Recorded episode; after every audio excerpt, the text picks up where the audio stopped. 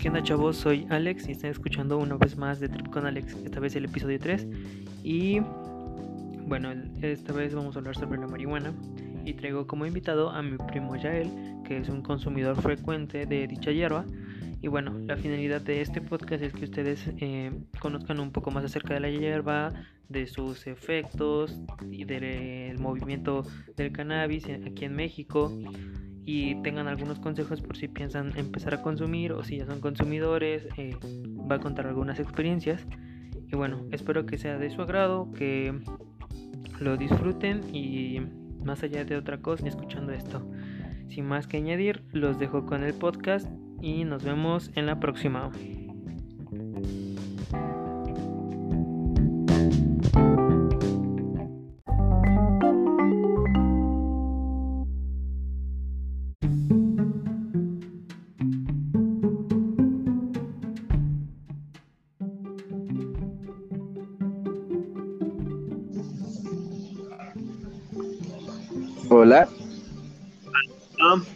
Hola, hola. Hola. ¿Me escuchas bien? ¿Todo bien? Bien, bien. Sí, sí, sí, muy bien. Genial. Eh, pues, pues, bueno, para, para empezar siempre me gusta que los invitados se presenten, entonces pues danos una breve presentación. Claro. De quién eres, claro. qué haces. Claro, claro. Yo soy uh, Yael Montoya, soy primo de Alex. Eh, yo lo conozco más como Daniel. Actualmente vivo en, unión libre con mi pareja. Trabajo en la Secretaría de Salud en el área administrativa. Y pues soy usuario frecuente de algunas sustancias recreativas. Y pues eso es todo lo que hago actualmente. Pinto en mi casa, ya que por la situación que estamos viviendo en el mundo no es muy agradable salir. Muchas gracias. Ahora, eh, otra pregunta que es la que hago ahorita a los invitados es, ¿la cuarentena cómo te ha afectado? ¿Qué hábitos ha cambiado? ¿Qué, Mm, qué, qué ha afectado en tu vida la cuarentena? ah, pues la verdad sí he sentido un cambio negativo en mí de- sobre la pandemia. Me he sentido un poco más irritable, un poco más ansioso. Me he sentido, o sea, aunque vivo con mi pareja y pues estamos juntos, eh, me he sentido aislado incluso de mis amigos, ya que pues normalmente nos frecuentábamos mucho y ellos venían aquí a mi casa y pues actualmente ya, ya no es así, me he sentido un poco apartado. Y eh, los hábitos que, que he tenido, me he bañado menos, eso lo debo de admitir. Y eh, pues normalmente salía con mi pareja a caminar o a pasear a nuestras mascotas, bueno, una perra que tenemos y cuatro gatos, pero los gatos no se sacan a pasear. Entonces, solo eso, quedarnos en casa y hemos estado haciendo unos dibujos en las paredes de la casa y, y ahora se ve más decorada la casa. Muy bien, muy bien. Entonces, eh, ¿te ha afectado para mal? esto? Sí, la verdad sí. Bueno, pues eh, el tema de hoy es el cannabis. Eh, no, no encontré mejor invitado que tú, Muchas la verdad. gracias.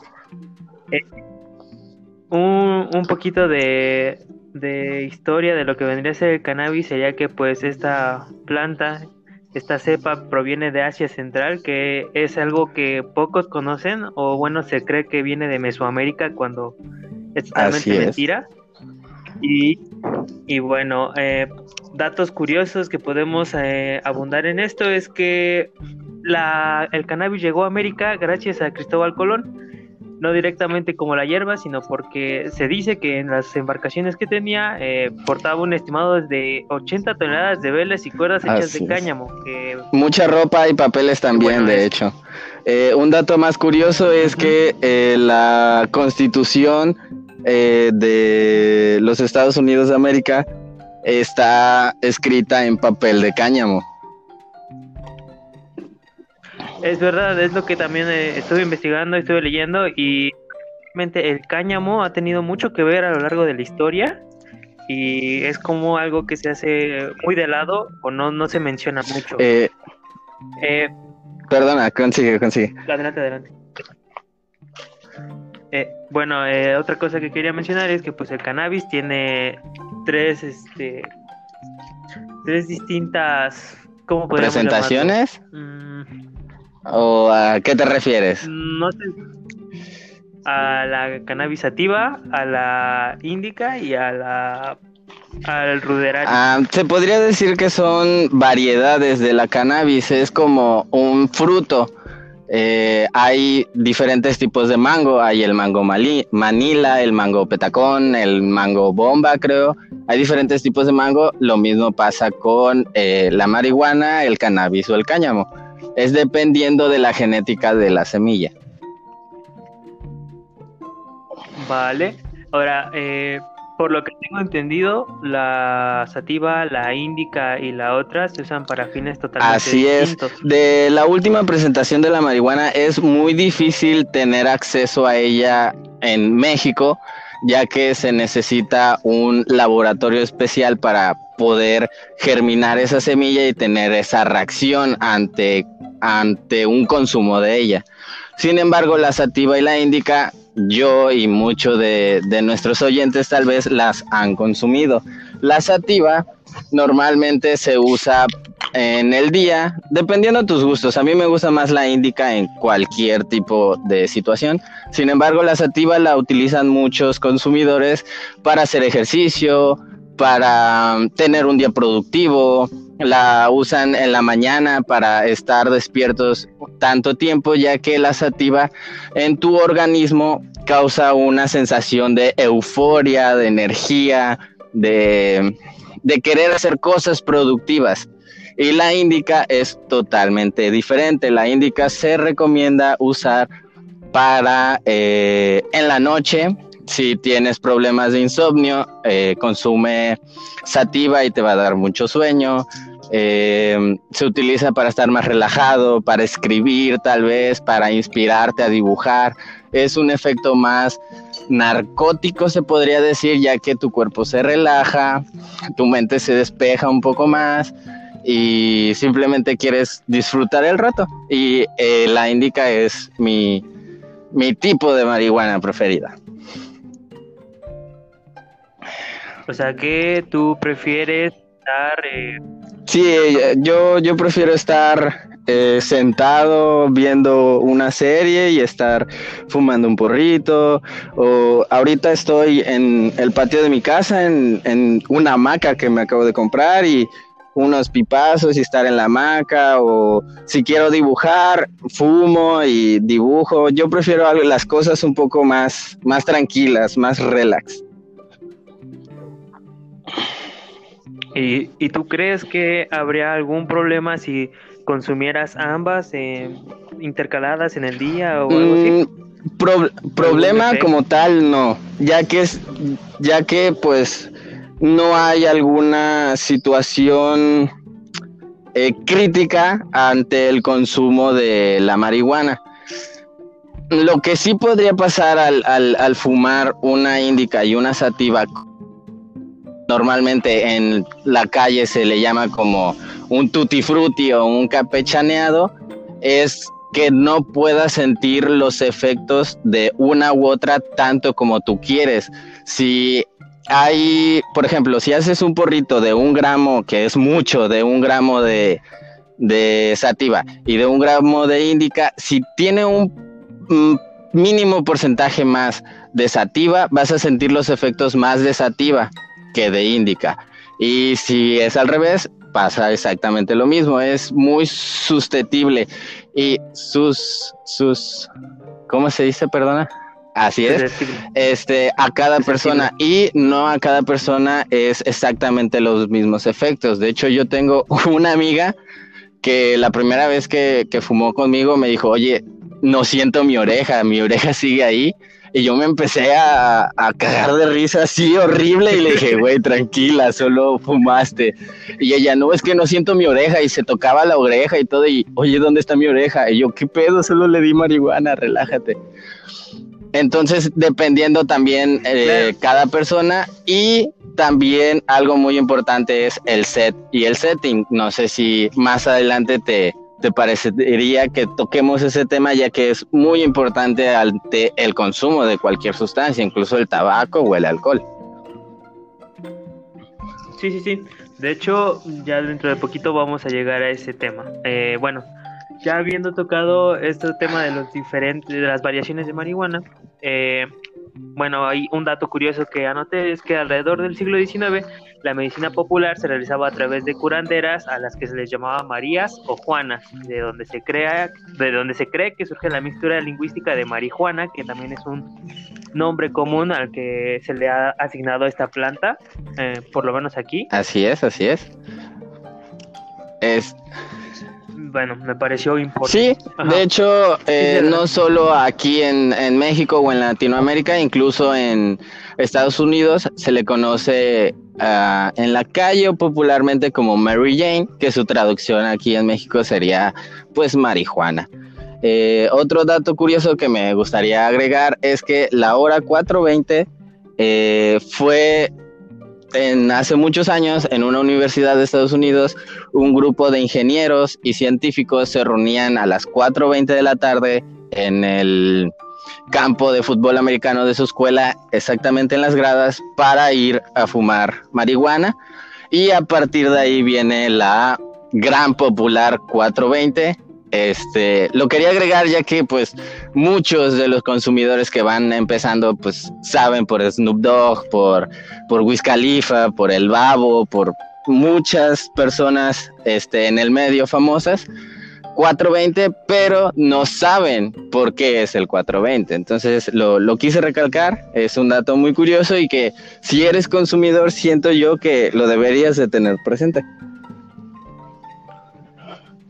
Claro, eso, eso se me hace muy importante que lo menciones, puesto que en la actualidad como que está tomando ya más fuerza el movimiento y ahora escuchar del 420 es como que Así es. muy normal.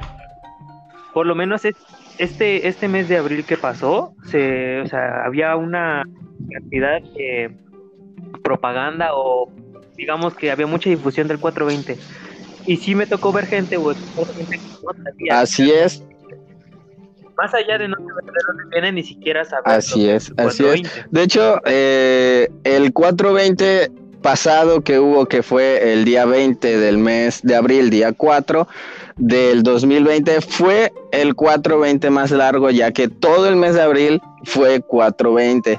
Y las personas que estamos muy involucradas en esto realmente lo festejamos en grande, no solo fumando, sino compartiendo información aquí en México, compartiendo este, información sobre lo que se está llevando actualmente en la Corte, sobre el dictamen, sobre el predictamen, sobre nuestros derechos de, consumidor y no solo de consumidores, sino de, de, este, de humanos, nuestros derechos humanos, ya que cada persona es libre de decidir qué consume y para qué lo consume. Entonces, se me hizo un mes realmente especial para, para nuestros compañeros consumidores y activos de, del cannabis y sobre todo para, para, recalcar la lucha que hoy en día seguimos este, luchando al pie de cañón para que en México sea legal el cannabis. Eso también es muy importante y también vamos a llegar a ese punto porque eso es algo que en la actualidad ahorita está, bueno, está más presente en la lucha que el tiempo pasado, por así decirlo. Entonces, ahorita vamos a llegar a ese punto. Eh, nada más para continuar un poquito con historia, vamos a, tocar esto que es que después de que las curanderas, después de las curanderas, el cannabis alcanzó a los sectores más pobres de las zonas urbanas de la Ciudad de México. Durante la segunda mitad del siglo XIX y principios del XX, en Estados Unidos y en México el cannabis estaba disponible sin receta y se usaba para una amplia gama de incluyendo la migraña y las úlceras. Hacia 1870 era común en la prensa la publicidad, cigarros, eh, cigarros indios de cannabis índica, comercializados por Primavit y compañías farmacéuticas de París. Estos, si los oyentes lo escuchan, pueden buscarlo y están los letreros de publicidad sobre todo este show del cannabis y eso. Pero pues aquí viene lo malo, que es cuando Norteamérica eh, a principios de los años 30 los migrantes mexicanos introdujeron la marihuana como una droga que se hizo popular entre los músicos de jazz en Nueva Orleans, creo que era, y de ahí se extendió a otras grandes ciudades. Y pues el gobierno estadounidense. Sí, sí. Sí, de hecho, uh, lo siento, lo siento. Eh, quiero recalcar un, un, un dato. De hecho, así fue como la marihuana se introdujo en, en los Estados Unidos, como ya dijiste, y fue a partir de ese momento donde el gobierno de Estados Unidos empieza a ver la marihuana de mala cara como la sociedad reprimida, la pobre, los inmigrantes, los negros, ya que se hizo popular en, eventos de jazz y blues. Y cuando el presidente Nixon tomó eh, presidencia de los Estados Unidos, empezó a eh, a ilegalizar o a... No, no, no, no. Este... Se me fue el nombre, lo siento, lo siento. Bueno, empezó a, a no solo la marihuana, incluso el LSD, eh, el alcohol también, el tabaco, y ya poco a poco, con el tiempo después, grandes minorías que hoy en día son muchísimas, que ya es un gran culto, empezaron las luchas para eh, la, la legalización de sustancias que hoy en día en San Francisco creo ya es permitido portar 5 gramos de psilocibina, que serían hongos alucinógenos, para uso recreativo. Así es. Y bueno, eh, ya era nada más. Eh, el gobierno de Estados Unidos, preocupado por todo esto, inició una campaña conocida como Rapper Madness, que es locura por el porro, para desacreditar el consumo de dicha hierba, que así fue como empezó todo esto que nos acabas de contar sobre penalización. Exactamente. Ah, penalización, eso, eso. Y bueno, pues con eso terminaría un poquito la parte de historia para que sepan más o menos por qué ahorita está el problema de que no, no es legal totalmente en, en el país y en otros países. Ahora, antes de llegar a la lucha que está actualmente en México por la legalización, me gustaría que hablemos un poco acerca del consumo de de los lugares para consumir, de cómo afectan o cómo no afectan los lugares para consumir eh, el ambiente, el, setting prácticamente. Sí. Y bueno, empezando con eso. Entonces, pues... Sí, claro. contarnos un poco? Ah, pues el set es en dónde estás. Imagínate un set de televisión en blanco. Tú estás solo parado. Y el mejor set en donde tú podrías eh, consumir una sustancia sería en donde tú más te sientas cómodo. Si tú te vas a sentir cómodo fumando un porrito en la playa, fúmalo en la playa. Si tú te vas a sentir cómodo fumando un porrito en la azotea de tu casa, fúmalo en la azotea de tu casa. Es importante sentirte cómodo en el lugar y tener las cosas necesarias para cualquier situación que se te pueda presentar. Vas a fumar, necesitas agua. si, si te pasas de, de la dosis necesaria de THC, puede que te dé la famosa pálida. Y para que no te dé la famosa pálida, mm, lo que más se recomienda hacer es comer cualquier cosa que se te venga al, al instante, menos mago chocolate. Eso no, ya que incrementa los efectos de, del THC de la marihuana. Y sí, sí, sí, sí. Eh, pues, ¿puedes explicarle a los oyentes qué es la, qué es la pálida? Claro, la pálida es cuando tu cuerpo rechaza grandes cantidades de THC.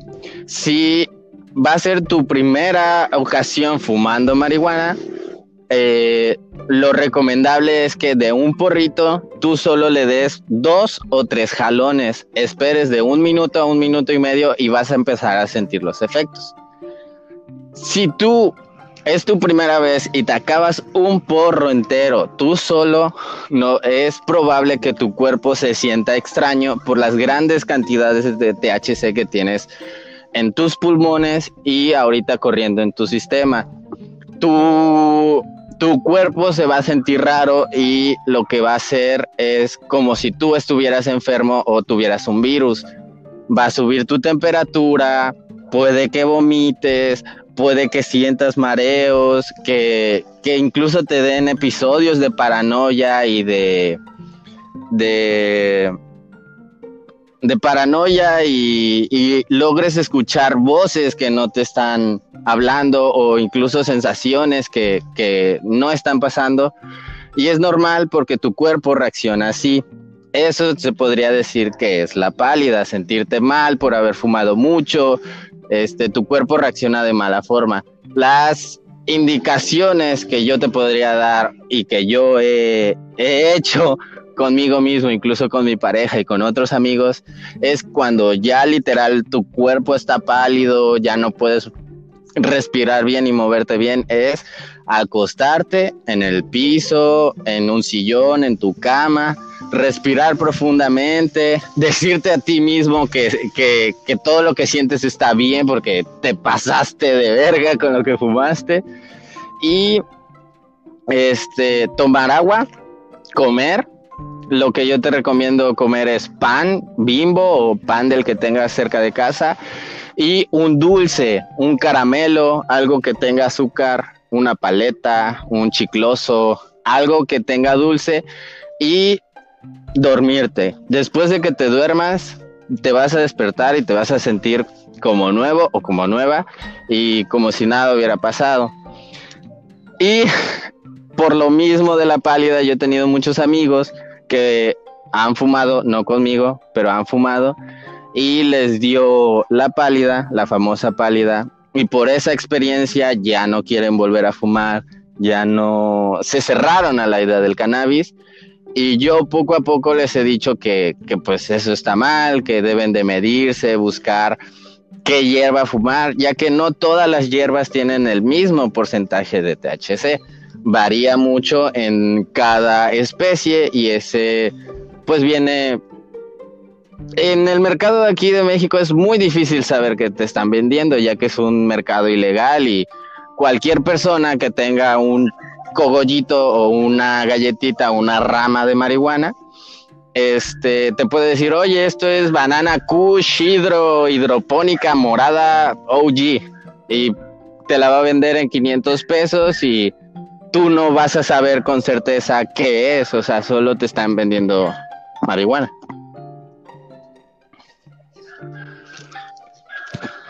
Ese es un gran problema, ¿no? O sea, actualmente el mercado aquí de México, como tú lo mencionas, te venden algo diciéndote qué es, pero no hay forma de que te Exactamente, o sea, a mí cuando yo empecé a ser consumidor, me vieron la cara muchas, muchas veces. Yo esto no lo recomiendo y actualmente soy partidario de que si vas a consumir alguna sustancia, sea lo que sea, cigarro, tabaco, cigarro, tabaco es lo mismo, cigarro, alcohol, weed, LSD, psilocibina, este, cocaína, lo que tú quieras consumir, sé mayor de edad.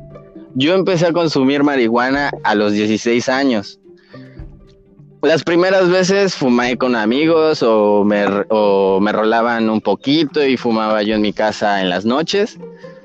Y cuando yo quise comprar, fui con un amigo y le dije, oye, ¿qué pedo? Véndeme esto y acá. Y me dijo, sí, pero ¿cuánto quieres? Y la chingada, ¿no? Y le dije, no, pues tengo tanto, ¿no? Y me dijo, ah, bueno, va. Y regresó y de la cantidad que le di, pongamos que fueron 50 pesos, ¿no? Pero fue más. No diré cuánto porque si mis papás me escuchan van a decir, oh, Dios mío, ¿de dónde sacó tanto dinero?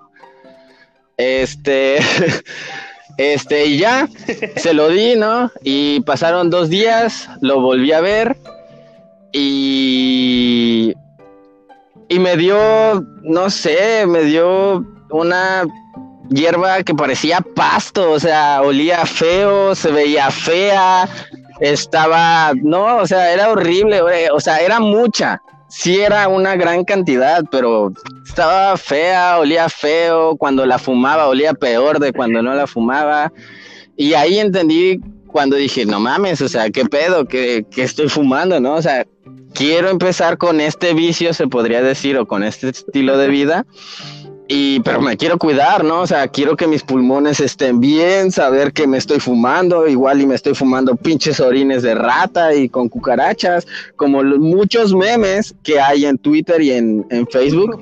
Es real, o sea, que te vendan mota y que encuentres una lagartija o, o una cucaracha ahí, eso es real y, y no sé, bueno, hay mucha banda que opta por, por comprar ese tipo de cosas, por la gran cantidad que te dan, por el precio, ¿no? Pero no es eso, o sea, debes de encontrar un balance entre algo que sea de calidad y que te ponga a ti, o sea, que te dé un efecto elevado y que no gastes tanto en, en ello, ¿no? Y cuidar sobre todo tu cuerpo, tu forma de consumir la sustancia, de, de cuidar tu garganta, tu ambiente también.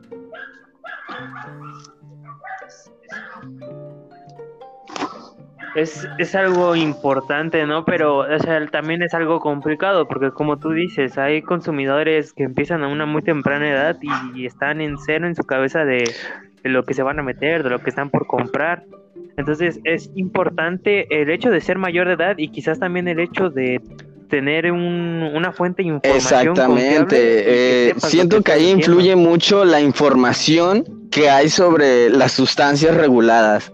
Porque del alcohol y del tabaco sí te dicen cómo te vas a poner, sabes qué efectos tienen, sabes qué efectos tienen en la salud, pero intentas investigar algo de, de weed y te salen puras mentiras o le preguntas a un adulto o a un abuelito hoy en día sobre la WIT y está mal, es para pobres, vas a terminar eh, debajo de un puente, eh, vas a ser vagabundo, no vas a tener donde caerte muerto y así, o sea, no hay en donde tú puedas decir, oye, ¿qué es esto? Y quiero saber, no hay en donde tú puedas ir con alguien mayor que tú que te pueda decir tan fácilmente en una escuela, oiga, ¿qué es esto? ¿Qué es la marihuana? ¿Qué es el LSD? ¿Qué es la cocaína? ¿Y qué provoca en mi cuerpo? Solo saben los casos que han sido muy populares y malos ante la sociedad.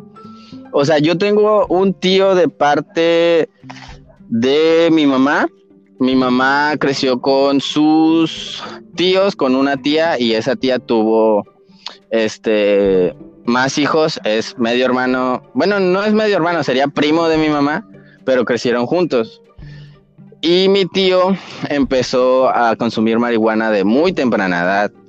Después de la marihuana empezó a consumir otras sustancias, empezó a inhalar resistol, empezó a, a, consumir sustancias muy muy fuertes que le dañaban mucho el cerebro y mucho su cuerpo. Y mi tío en un estado inconsciente de tantas cosas que él se metía, solo por meterse, llegaba a casa de, de la mamá Eloína de mi mamá y llegaba a golpearlas, a golpearlas a un grado donde ellas estaban llorando y el vato seguía golpeándolas así bien macizo. Y mi mamá creció con esa idea y cuando se enteró que yo fumaba marihuana a los 17 años, para mi mamá yo era una deshonra de la familia, me quiso anexar, me sacó de las casas muchas veces y ahí está el estigma que la sociedad en México y que muchas personas de edad mayores que nosotros, yo tengo 20 años, este, tienen. Y tú no puedes ir con cualquier persona mayor que tú y decirles, oye, ¿qué es la marihuana? Quiero probarla, ¿qué me hace? Porque no saben para empezar, no saben qué te hace. Y segunda, tienen el estigma de todas las personas que crearon atrás de nuestra generación sobre los consumidores de la marihuana. Y lo que yo hice para, para llegar al día donde yo dije, yo quiero consumir, me junté con amigos que fumaban. Y yo llegué con la idea de mi mamá o sea, con la idea que me crió mi mamá, que eran golpeadores, que eran buenos para nada, que se robaban cosas para poder comprar la WIT. Y yo llegué con ellos y estuve un semestre entero conviviendo con ellos, analizándolos, hasta que yo un día me animé y les dije, oigan, ¿qué pedo? Quiero fumar. Y me dijeron, neta. Y le dije, sí. Fumé, fue el día más glorioso de mi vida. No me acuerdo de mucho porque fumé más de lo que debería de fumar, casi me da la pálida, pero no. Pero me sentí muy bien, me sentí espléndido, me sentí... No lo puedo describir. Y después de ello me seguí juntando con ellos, vi que no eran lo que mi mamá me decía, platicaba con ellos de cómo fumar, de cómo esto, de cómo hacerlo, cómo no hacerlo, cómo hacer un porro, cómo no hacer un porro. Y ya, y de lo único que hablaba de ellos es de cómo fumar y las diferentes formas de fumar marihuana. Y ya con el tiempo yo dije, no, pues quiero informarme bien de qué estoy consumiendo, qué estoy haciendo. Y para ello fueron horas, meses de estar investigando por mi propia cuenta, en, estudios científicos de Harvard, de la, eh, de la MIT, de, de universidades muy prestigiosas sobre el cannabis. Y después de que investigué ahí, fui en, pues, como diría el pueblo, con la raza, con amigos aquí en, en, mi pueblito. Yo vivo en Veracruz, en un pueblo llamado Cardel. Este, y fui con ellos, les pregunté, seguí este, investigando por mi cuenta en internet hasta que llegué con dos de las personas que actualmente sigo y admiro enormemente de habla hispana, que son el tío Cogollos, hoy en día en Instagram como arroba mi grifo, y eh, Diego de Vida Random, que ellos hablaban con las experiencias que ellos tuvieron con el cannabis y también informaban a, los consumidores de cómo reducir daños al fumar el cannabis, consumiéndola en comestibles, consumiéndola vaporizándola, consumiéndola en aceites, no simplemente fumando, ya que fumando sigue habiendo una combustión de fuego en tu garganta, humo. Y pues comiéndola solo la comes, vaporizándola solo es vapor. Entonces, siento que sí influye mucho aquí en México el, el, tipo de información y cómo darla aquí en México antes el cannabis y cualquier sustancia, la verdad. ¿Oye? Más, más allá de la información, para mí es el hecho de que no hay información correcta de esto. O sea, como tú mencionas, el alcohol y el tabaco ya son, son típicas aquí, o bueno, ya es normal verlo, y hay un montón de información, pero de esto simplemente se habla de es malo, eh, si lo consumes vas a terminar en la calle, vas a terminar como tal persona que vive en la calle inhalando pegamento, pero realmente no te habla de, de los beneficios que puede llegar a tener. Ahora también vamos a vamos a lo que mencionabas con tu experiencia tu tío, o sea, hay gente que pierde ya realmente la conciencia de quién es ya al momento de empezar a consumir sin, motivo, por decirlo de alguna manera, o porque ya el organismo se lo pide y pierde la conciencia completamente, ya no eres responsable, bueno, sigues siendo responsable de lo que haces, pero no eres consciente de lo que estás haciendo. Pero es igual, volvemos al mismo punto que esto va a base de la desinformación que hay en la actualidad. Porque desinformación de esto ha habido ahorita y antes. O sea, la gente que está involucrada en el movimiento es la gente que sabe, pero es muy poca la, el círculo que está interesado en aprender y que llega a tener contacto con las personas que ya tienen la Exactamente, y de hecho es, es un punto muy importante, ya que lo que acabas de mencionar mm, lo pude notar el, en el mes de abril. Solo el movimiento actualmente ante la lucha del cannabis aquí en México y los consumidores, sabíamos por qué es la lucha y qué estábamos festejando. Y sabemos de la planta, ¿no? Todos sus beneficios y sus contras, porque también tiene contras. No, no hay que decir que es la planta mágica que no tiene contras. Todo en exceso tiene su contra. Sin embargo, tienes razón en ese punto, porque ya toda mi familia, o gran, no sé, el 95% de mi familia, yo creo, de las dos partes, materno, materno y paterno, saben que yo soy consumidor. Y no me preguntan no me dicen nada, ni siquiera tocan el tema, tal vez por tabú, o tal vez por miedo, o tal vez porque simplemente ni siquiera quieren saber del tema. Y yo siento que está mal. No sé, tú eres mi primo, o sea, tú, tú debes de saber, o sea, yo siento que eso está mal. Yo siento que se deberían de acercar a mí y preguntarme y, y decirme, no, no, no simplemente verme como un bicho raro.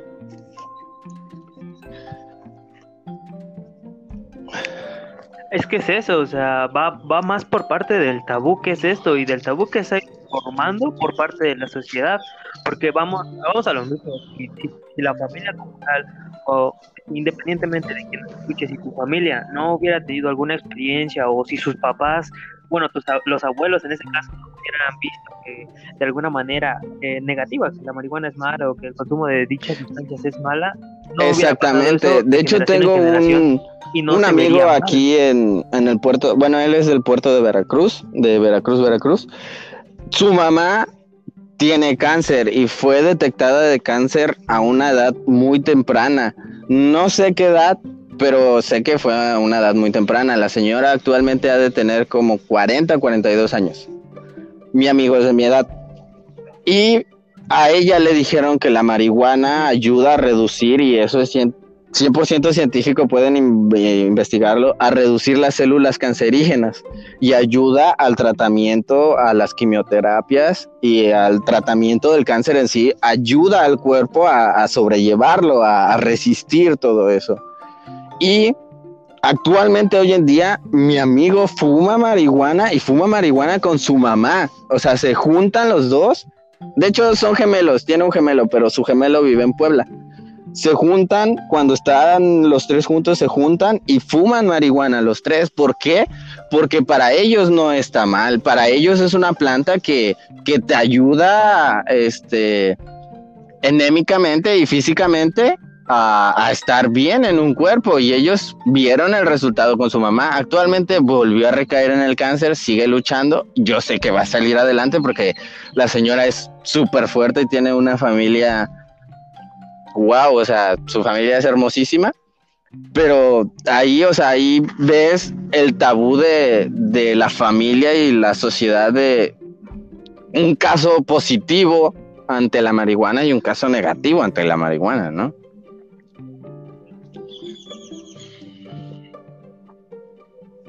Claro, pero o sea, es que volvemos a lo mismo. Eso pasó, ¿por qué? Porque la señora tuvo la información o le, dieron la información de que la marihuana le iba a dar un, un beneficio. Y también eso cambia la percepción que te da tu papá, bueno, en este caso su mamá, a sus hijos. Porque no, no es lo mismo que te estén diciendo y diciendo, sabes que esto es malo, esto es malo, esto es malo. ¿Por qué? No sé, es malo. Entonces, uno crece con la duda y más allá de alejarte de todo esto, te, te crea una, Exactamente. Una por saber por qué es malo o por qué no es malo. Lejos, lejos de ayudarte o lejos de alejarte de esto, te están acercando más o te están creando una curiosidad latente. Y tarde o temprano vas a terminar ahí. ¿Y cuál es el problema? Que si terminas ahí desinformado y con el círculo incorrecto de personas, Así es efectivamente vas a acabar como tus papás lo tienen visto. Ese es el problema. Entonces, es, es algo. Mm, algo malo que se esté viendo como tabú esto, porque, como tú lo has mencionado, tiene beneficios y tiene, tiene cosas malas. Pero ante la sociedad, ante la sociedad, perdón, eh, solo, solo se ven las cosas malas, no se habla de los beneficios.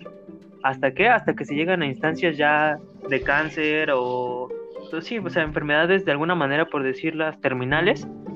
Porque la marihuana ayuda también. Ah, sí, hay, hay muchas. eh, hay muchas formas en las que la, marihuana ha ayudado a la medicina. Y de hecho, la lucha que actualmente hoy, hoy en día sigue en México de la marihuana empezó por la niña Grace. La niña Grace de Monterrey que tenía no sé, de 80 a 94 episodios de convulsiones al día y sus papás tuvieron que ir a la corte para pedir permiso de ir a Estados Unidos, comprar cannabidiol, que era el, el medicamento que ocupaba la niña para dejar de tener convulsiones, ir a Estados Unidos, comprar el cannabidiol y todavía pagar aquí en la aduana de México 18 mil pesos para que dejaran pasar ese medicamento con el punto 5 gramos de THC para que la, la niña pudiera tener su medicamento y dejara de tener esas convulsiones por esa niña, hoy en día el movimiento canábico existe.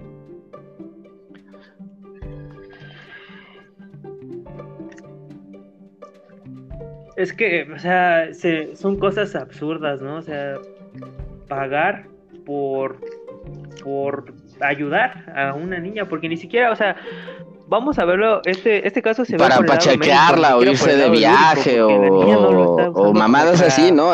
la niña realmente lo necesitaba, era algo médico.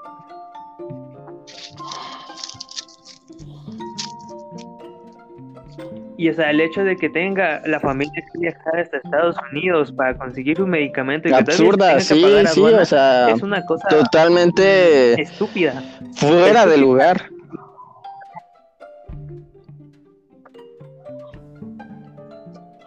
innecesario. Pero vamos a lo mismo, o sea, es que el hecho de que en México ah. esté se esté viendo de esa manera hace que no haya dispensarios aquí. Yo sé de un dispensario que hay en Veracruz, pero es del único que sé que hay en México. Y creo que hay uno en Guadalajara. Eh, aquí, Yo tengo conocimiento de, que hay, tres en Guadalajara, sin embargo es de la, de la misma compañía, se podría decir, de la misma persona. Este, hay uno en Cancún, uno en Tabasco, uno en Veracruz, Puerto y nada más.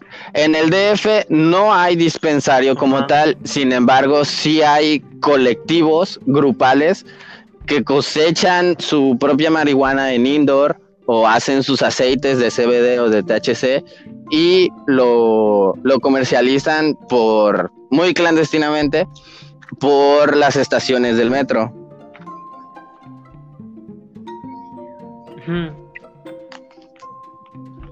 Claro, pero o sea, lo que voy es que a, a, una persona nueva, o bueno, quizás a cualquier persona, no, no, no te genera la misma confianza, igual por cuestiones de sociedad y estereotipos, no te genera la misma confianza comprar algo de manera que en algo ya establecido.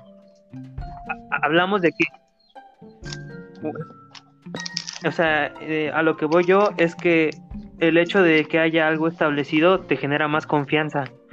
Eh, es, algo, es algo psicológico quizás, porque no sé, no es lo mismo que tú vayas a una tienda de ropa a comprar a que la compres, no sé, igual en una estación de metro. Sí, entiendo, entiendo el punto que quieres dar. Son temas distintos, pero a lo que voy es la sí, de, comparación. De hecho, es gracioso porque Ah, cuando yo empecé a comprar cannabis, lo hacía con amigos. O sea, yo le decía a un amigo, oye, ¿me puedes conseguir? Que yo sabía que él fumaba desde hace mucho.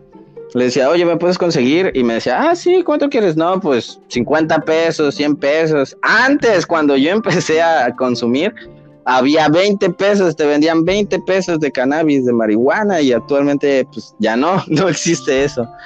Y este, después, cuando entré a la universidad, un amigo se fue a la ciudad de Jalapa y él conoció a un vendedor de cannabis, un dealer que le dicen el Charlie.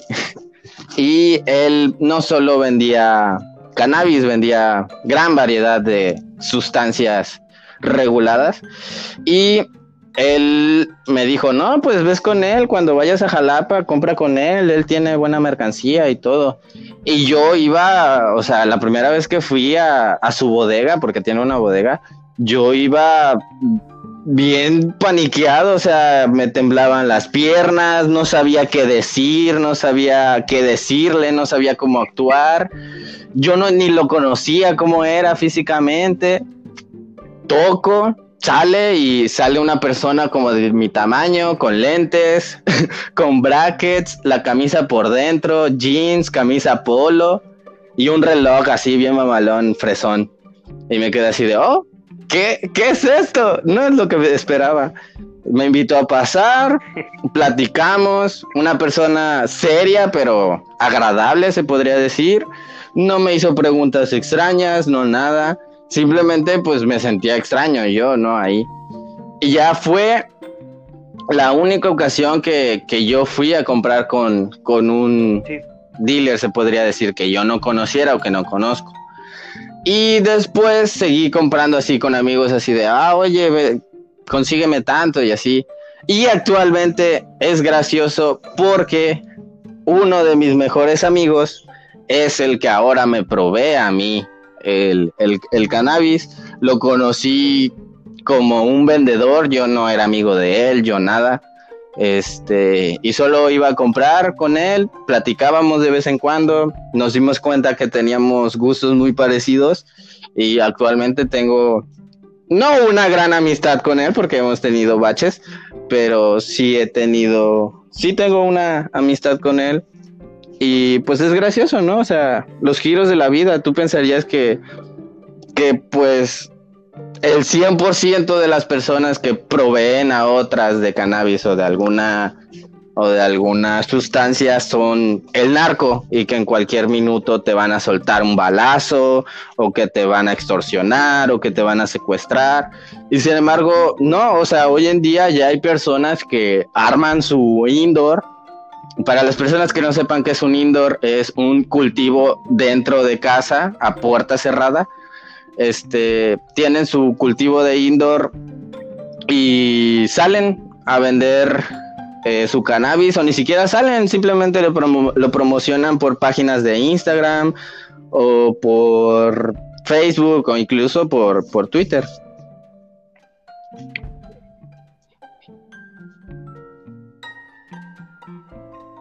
Sí, sí, es que ahora um, es emoción por Instagram y todo eso ya se ve un poquito más, pero a lo que voy igual es que uno, eh, si te citan en algún lugar, vas igual con la inseguridad y por lo menos aquí en Ciudad de México es mucho mayor.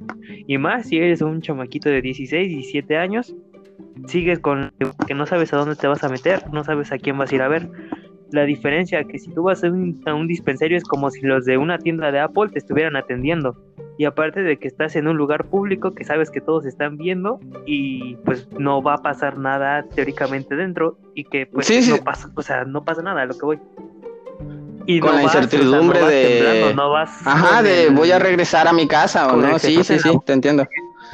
Sí, pues simplemente ve en Ámsterdam, o sea, en Ámsterdam la mayoría o si no todas las drogas son legales allá e incluso si eres turista, tú puedes llegar a una coffee shop, que así se llaman allá, y puedes llegar y pedir cannabis o pedir hongos y decir, ah, no, pues me da ese paquete de honguitos. Y ya te lo comes y pasan dos, tres horas y ya estás en el viaje, no reconoces ni la calle, ves pinches duendes por donde sea y puedes ir tú con la policía y decirle, oiga, estoy hasta el pito de, de, drogado, necesito que me lleve a mi casa, me llamo tal, tal y tal y vivo en tal. Y el policía está obligado a subirte a la patrulla e ir llevarte a tu casa sano y salvo. Cosa que si haces eso aquí en México, primero te meten una santa madriza, te quitan el dinero que tengas en la cartera y pa'l bote. ¿Y de qué te culpan? ¿De narcomenudista o, o, de quién sabe qué, qué, delito te pueden, te pueden inculpar ahí y te robaron, te madrearon y todavía una fianza de 5 mil, 6 mil, hasta 20 mil pesos. Y eso quizás en el mejor de los casos, ¿eh? Porque, no sé, puede llegar a más. Sí, sí, sí, todo depende de qué policía o, qué juez te toque en, en tu caso, la verdad. Es que, o sea, volvemos a lo mismo. No, no entiendo, no entiendo cuál es el problema yo con el uso lúdico de por lo menos la marihuana aquí. O sea, ponle tú que todo lo demás, las demás drogas, eh, no, no las aprueben aún por lo que tú quieras, pero la marihuana Mira, siento yo, muy personalmente, muy personalmente y por mis pocos años de vida que tengo, que México, y pues no solamente yo, o sea, son miles de personas, creen que México es un narcogobierno. O sea, realmente ahorita el que está como presidente en México puede ser AMLO, puede ser Peña, puede ser Fox, puede ser quien sea. Solo está ahí.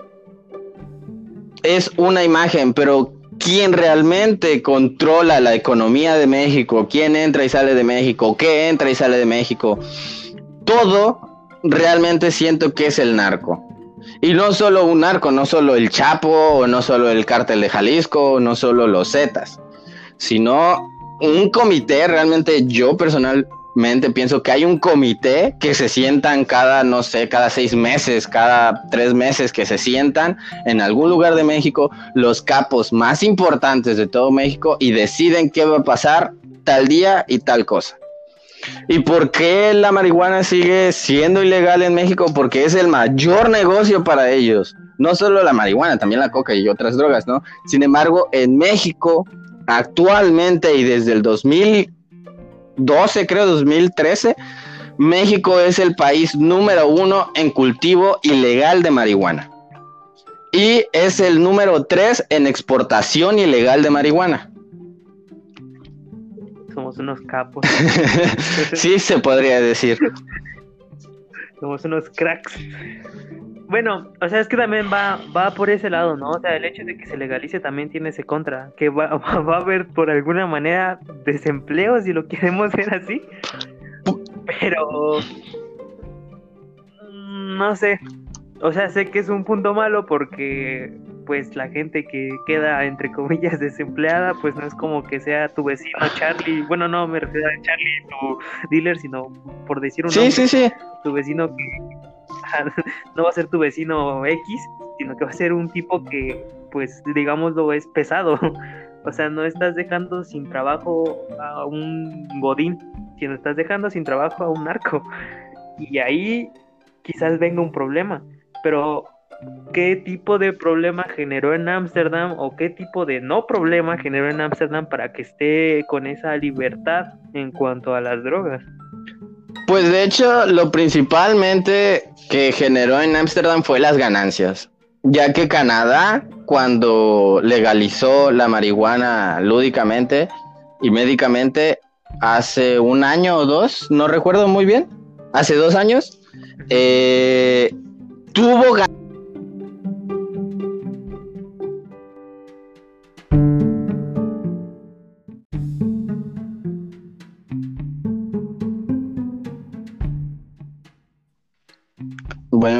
ya estamos otra vez. Hola, regresamos. Perdón, hubo un, pequeño fallo técnico. Terminé la grabación por error, pero estamos de nuevo. Sí, no, no te preocupes. Eh, ¿Me repites la pregunta para continuar desde el principio?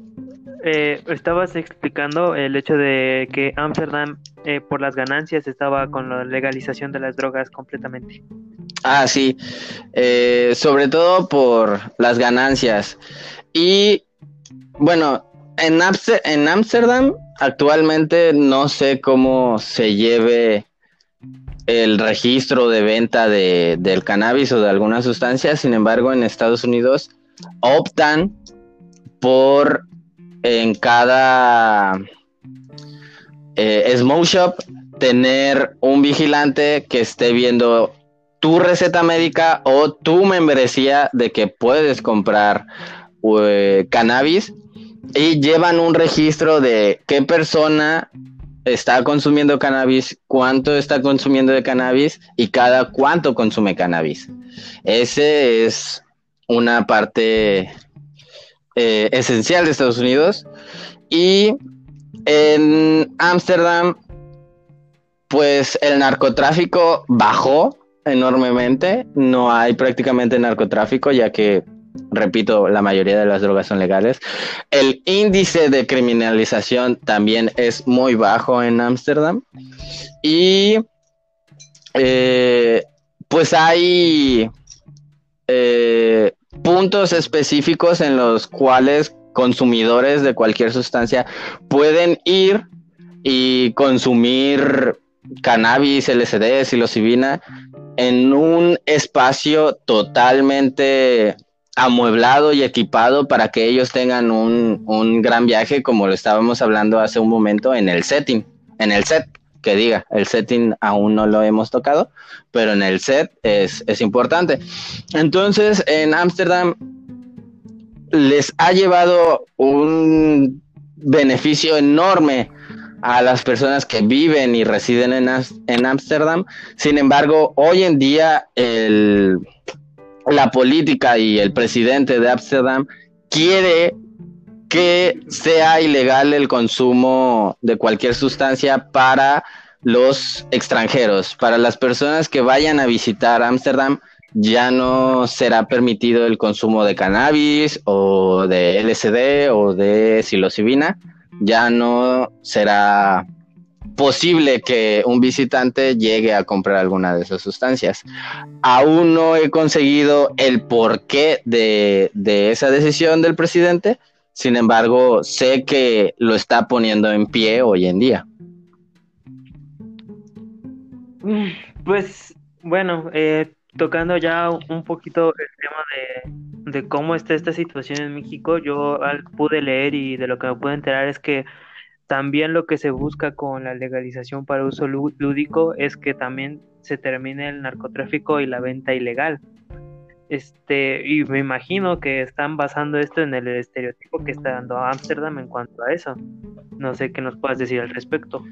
Sí, así es. De hecho, actualmente en el último predictamen que, que se hizo, eh, el movimiento canábico que está fuera de el Senado, que de hecho aún en día mantienen el plantón con la pandemia, que esto yo lo veo súper significante para el mundo que vean que pues la lucha del cannabis aún sigue, aún estando en pandemia. Eh, lo que ellos ya están buscando actualmente es que no se legalice la venta. Lo único que ya quiere el movimiento canábico es que se, que se legalice la planta, el, el cultivo, el transporte y el consumo de la planta. Actualmente el movimiento canábico ya no quiere o que haya un mercado regulado ante el gobierno, que haya smoke shops o que haya dispensarios en los que el gobierno esté incluido, ya que el gobierno quiere implementar reglas como las de Estados Unidos de saber quién eres, cuánto consumes, cada cuánto compras y eh, regular el consumo del usuario a tantos gramos. Eso ya no quiere el movimiento canábico. El movimiento canábico está buscando una plataforma en la cual tú puedas cultivar libremente, sin importar el espacio que sea público o privado, que tú puedas cultivar tu marihuana de la forma que tú quieras, que puedas transportar hasta 28 gramos, que sería una onza, que la verdad para un fumador es mucho 28 gramos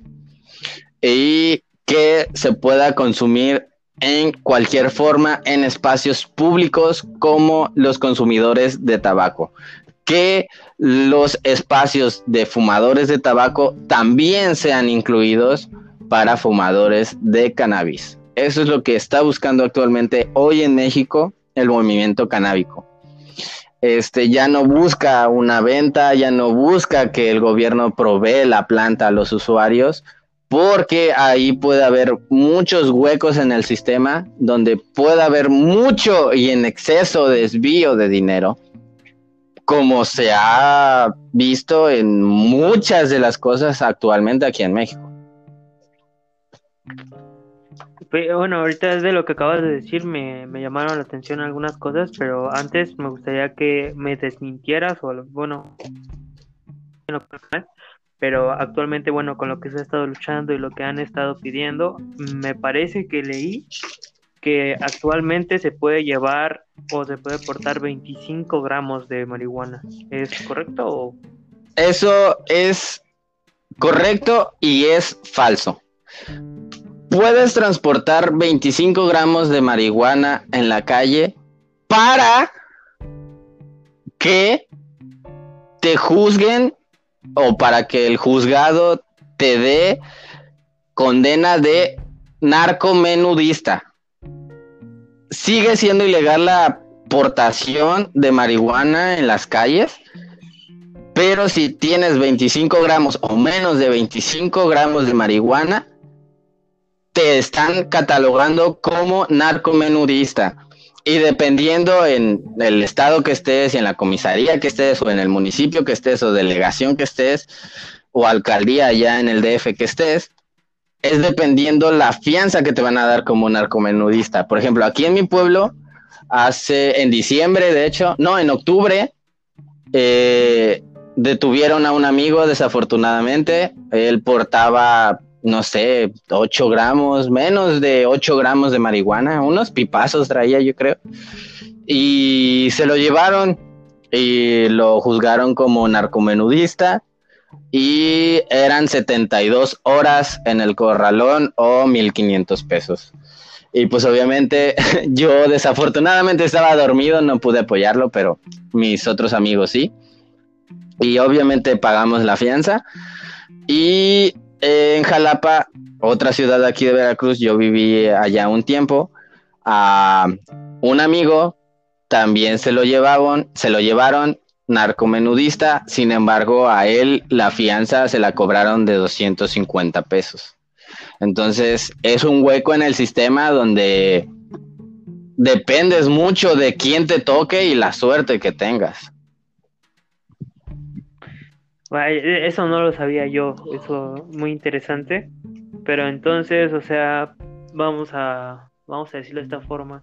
Eh, fíjate, yo que te estoy contando esto, te lo digo, digámoslo entre comillas, con una inocencia de no saber cómo está actualmente todo. Y es información que se puede, o sea, que como tú dices, la buscas y la puedes leer y todo, pero fíjate, si tú a mí no me lo dices, yo si lo tuviera, saldría con eso pensando que es legal. Y, que no te pueden parar. Entonces, pues es que volvemos a lo mismo, que desinformación, qué cantidad de, desinformación hay actualmente y hasta qué punto vamos a llegar. Pero bueno, vamos, vamos a dejar el tema por ahí por ahora y pues me gustaría ahora que nos platicaras un poco acerca de lo que es el setting. El setting es el cómo tú te sientes el, es como eh, tú te sientes emocionalmente. Es si te sientes alegre, feliz por una buena nota que sacaste o porque lograste...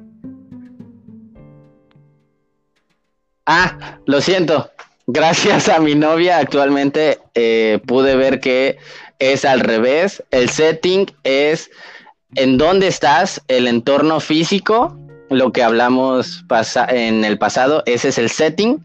Y el set es el cómo tú te sientes, lo que estamos hablando actualmente.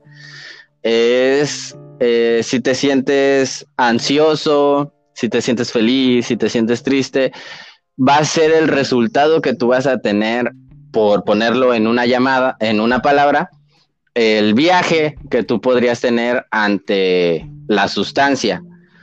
Por ejemplo, cuando yo en un principio fumaba en casa de mis papás en las noches, sí me sentía bien, me sentía pacheco, se podría decir, me sentía volado. Sin embargo, había una sensación en mí de ansiedad y de preocupación de saber que en cualquier momento mis papás podían abrir el balcón de mi, de mi cuarto y verme fumando y yo me sentía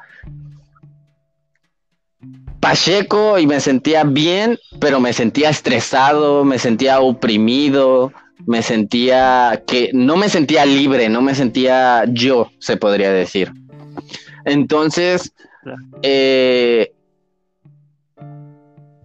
ahí están las dos, o sea, las, las dos claves, ¿no? El set y el setting. El setting era la casa de mis papás en las noches y el set era, pues, yo sabiendo que estaba, entre comillas, haciendo algo mal en casa de mis papás, porque yo aún en ese tiempo tenía el tabú de que, pues, la marihuana era mala. haciendo algo malo en, casa de mis papás y eso conllevó a no tener el viaje, por decir una palabra, eh, que yo quería o un viaje placentero. Entonces sí es importante el cómo tú te puedas sentir antes de consumir una marihuana o una sustancia, durante y posterior, ya que eh, el setting, el set que diga, el set eh, también se da al, al, terminar el viaje, al, al, regresar, se podría decir, a la normalidad.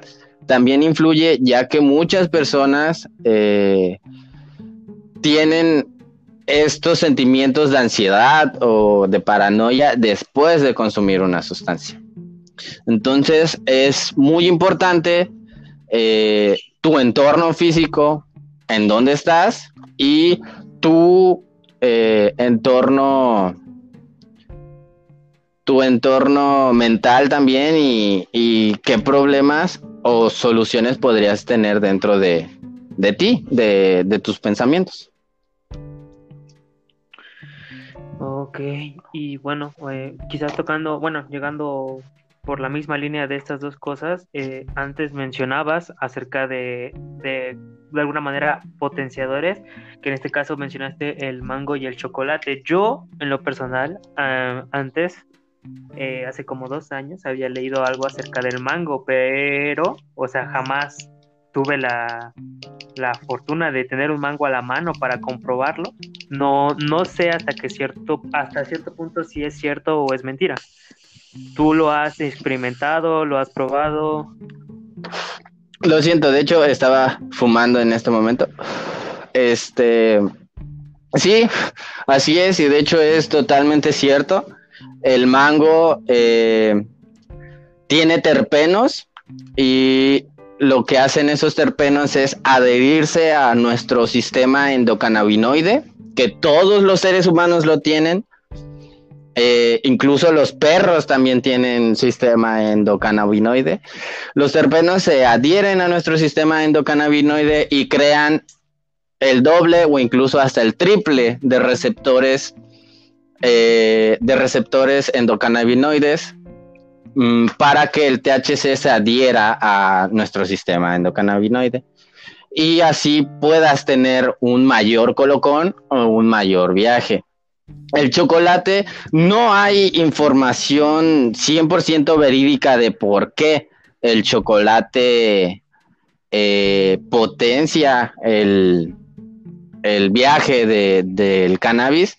No hay algo científico actualmente, sin embargo, todos los consumidores dicen, y yo lo he comprobado, que el chocolate sí potencia el, el, el el efecto del cannabis. Y hay un error, ya que yo en mis primeros años de consumidor del cannabis fumaba y comía mango al mismo tiempo. Sí sentía que me elevaba el viaje, sin embargo no lo suficiente. Y ya hoy en día sé que debo de comer el mango 20 minutos antes de fumar para que esos terpenos puedan llegar a mi sistema endocannabinoide y así aumentar el efecto del cannabis.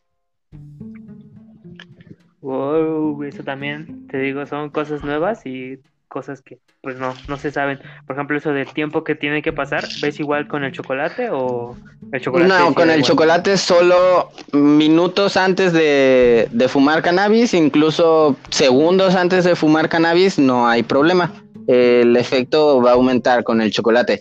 Lo único que sí es que sea chocolate 100% chocolate, o sea, bueno, no 100%, pero que el chocolate tenga un gran porcentaje de cacao.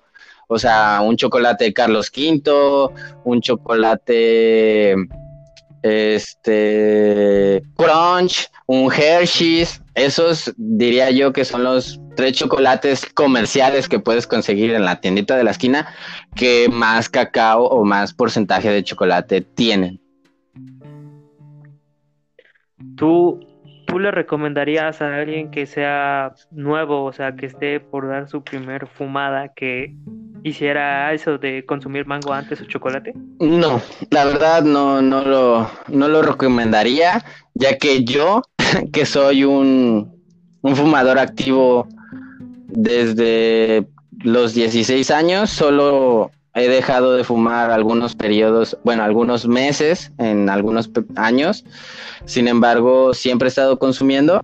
Eh, comiendo un mango entero y después fumando, fumándome medio porrito o incluso menos, me, me ha llegado a, a, dar la pálida, no así al grado de vomitar y ponerme mal, pero sí de que mi cuerpo, yo soy de piel morena, de que mi cuerpo se ponga pálido por comerme un mango entero y, y fumar.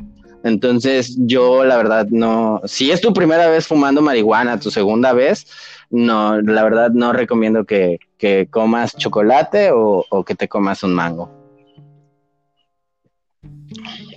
Muy bien, y bueno, ahora vamos a tocar también otro tema que me interesa, eh, ya que tú eres activo, de jugador activo, es el tema de la música. ¿Qué tanto puede llegar a afectar la música en un trip? La verdad, yo siento que la vida no sería nada sin música.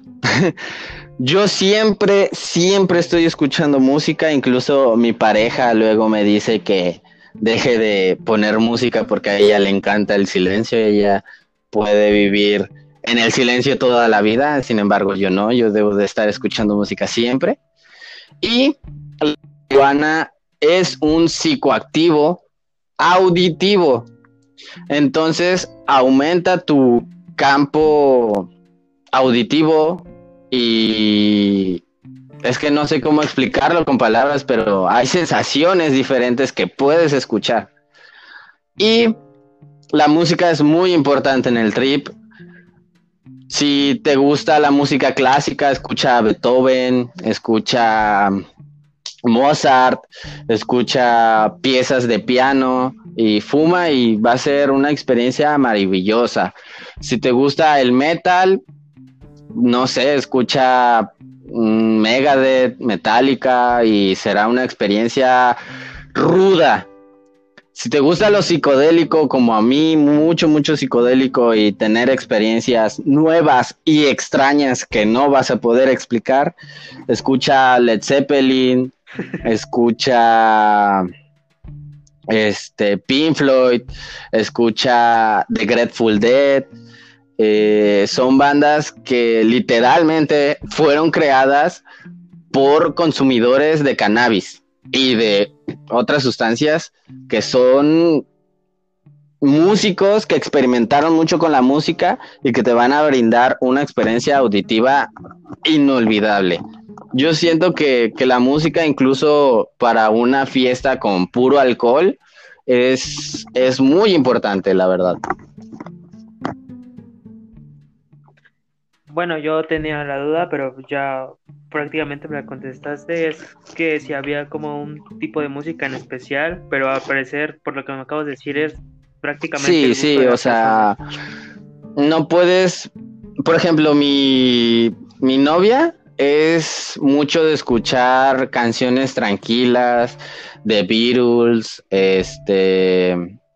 No sé, le gusta mucho el pop también, Hannah Montana. Miley, bueno, es lo mismo, ¿no? Bueno, no, no es lo mismo. Ahorita me va a regañar X. Este, no sé, le gusta mucho el, pop alternativo, Lana del Rey. Eh, le gusta mucho, mucho el reggaetón. Entonces, cuando ella fuma y se siente alegre, se pone reggaetón o se pone a Miley y empieza a bailar y, y, es feliz, fumando es feliz, escuchando esa música. Sin embargo, si ella fuma y yo le pongo a Metallica o a Led Zeppelin o a, o a Megadeth, se va a estresar por tanto ruido, por las guitarras, por la batería, y se va a estresar, o sea, se va a estresar, se va a poner ansiosa y no le va a gustar el viaje. Y yo voy a estar, pues, bien, o sea, bien pacheco, escuchando las guitarras, bien prendido, saltando, moviendo el cabello. Entonces es, es muy el gusto de, del consumidor la música que quiera escuchar dentro de, de, de su pacheca. Eh, claro, es que eso es a lo que quería llegar, porque por ejemplo, para mí es de total desagrado el metal. Entonces, yo creo que a mí en un viaje escuchar metal me, me agobiaría y no, no terminaría de disfrutar. Pero entonces, por ejemplo, a ti que sí te gusta, Sí, sí, sí, de hecho, este, sí, lo disfrutaría. Sin embargo, eh, como lo dije anteriormente, a mí me gusta mucho la psicodelia, sensaciones raras, sensaciones nuevas, experiencias nuevas. Entonces, cuando yo consumo cannabis, normalmente escucho Radiohead, escucho Pink Floyd, escucho este Led Zeppelin. Y también como pues mi abuelo es chilango y a él le maman los sonideros, también me pongo a escuchar una que otra cumbia estando muy pacheco, sobre todo al gran maestro del acordeón que en paz descanse, Celso Piña. Una joyita y siempre me, me la paso pachequeando con, con unas cumbitas.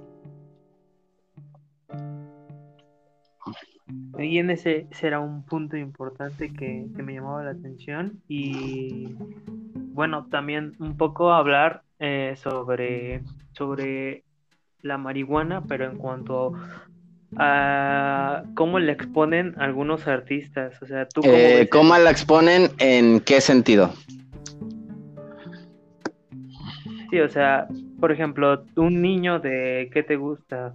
13 años, 15 que pongamos de ejemplo a Kid Keo, eh, Kid en la mayoría de sus videos sale fumando. ¿Tú ves bien que el niño vea eso? No lo veo bien, sin embargo, lo veo normal, ya que el niño puede estar viendo que su papá es un alcohólico y que llega y, y se llega a dormir, ¿no? O que en un caso muy, muy feo, que esperemos que no sea así, que ninguna de las familias sea así, que llegue y empiece a golpear al niño y a, y a su mamá. O ver a su tío, por ejemplo, yo tengo un tío que también es tu tío, que se fuma tres cajetillas al día.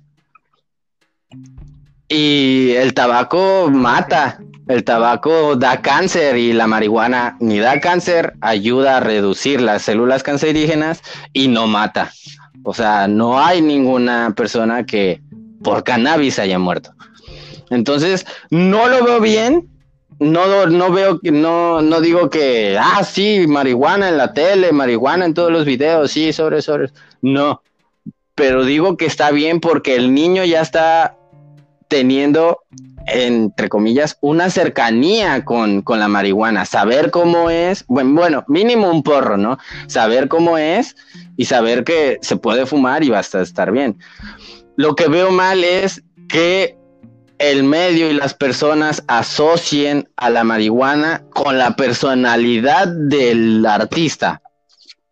Por ejemplo, asocian a la marihuana con la personalidad de Kid Keo la personalidad que tenga, misógeno, racista, este, avaro, este, exhibicionista, la personalidad que quiera, la ligan con la marihuana. Alemán, alemadrista, este, eh, insulta a las mujeres, las denigra y mamada y media, es por la marihuana. Eso es lo que no me agrada. Bueno, un poquito igual tomando ese mismo tema, mm, además de, cómo lo, puede ver el niño, me, refiero también un poco en, en el tema de qué tanto eso puede llegar a influir al niño a llegar a ser un consumidor. O sea, no digo que por un video te vayas a volver consumidor ni nada de eso, pero me refiero a que, o sea, de alguna manera te llega a incentivar o te llega igual a dar la Ahí yo siento que ya es responsabilidad de los padres. Si el niño está viendo a su artista favorito poniendo Kid Keo fumando marihuana en todos sus videos, perdón, fumando marihuana en todos sus videos, eh, y el niño llega con su papá o su papá o su mamá escucha al niño diciendo, ah, quiero probar marihuana porque Kip Keo este, fuma marihuana, ahí siento que el padre se debería de acercar y decirle, oye, mira, Kip Keo tiene 23 años, ya es mayor de edad, este, él vive en un país donde el consumo de marihuana es legal porque vive en España, en España es legal el consumo de marihuana, sin embargo, el cultivo, la planta y todo lo demás es ilegal, que son huecos en el sistema.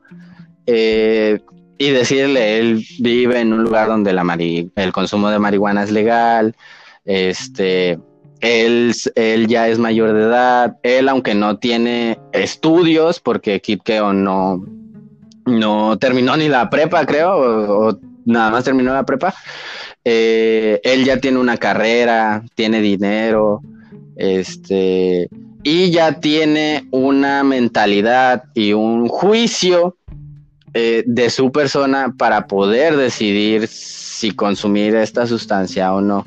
Sin embargo, si tú quieres eh, llegar a consumirla algún día, no te digo que no, sin embargo, te digo que te esperes un momento a donde esta sustancia no cause grandes repercusiones a tu cuerpo, ya que hay estudios donde afirman que el consumo a muy temprana edad de marihuana produce eh, pérdida de memoria, produce este... Ah, se me fue este síndrome eh, que no puedes estar atento a un solo lugar. No recuerdo cómo se llama. Déficit de atención también provoca. Entonces, este, yo siento que ahí sería más de, trabajo de los padres que de Kid Keo no mostrando la marihuana en sus videos.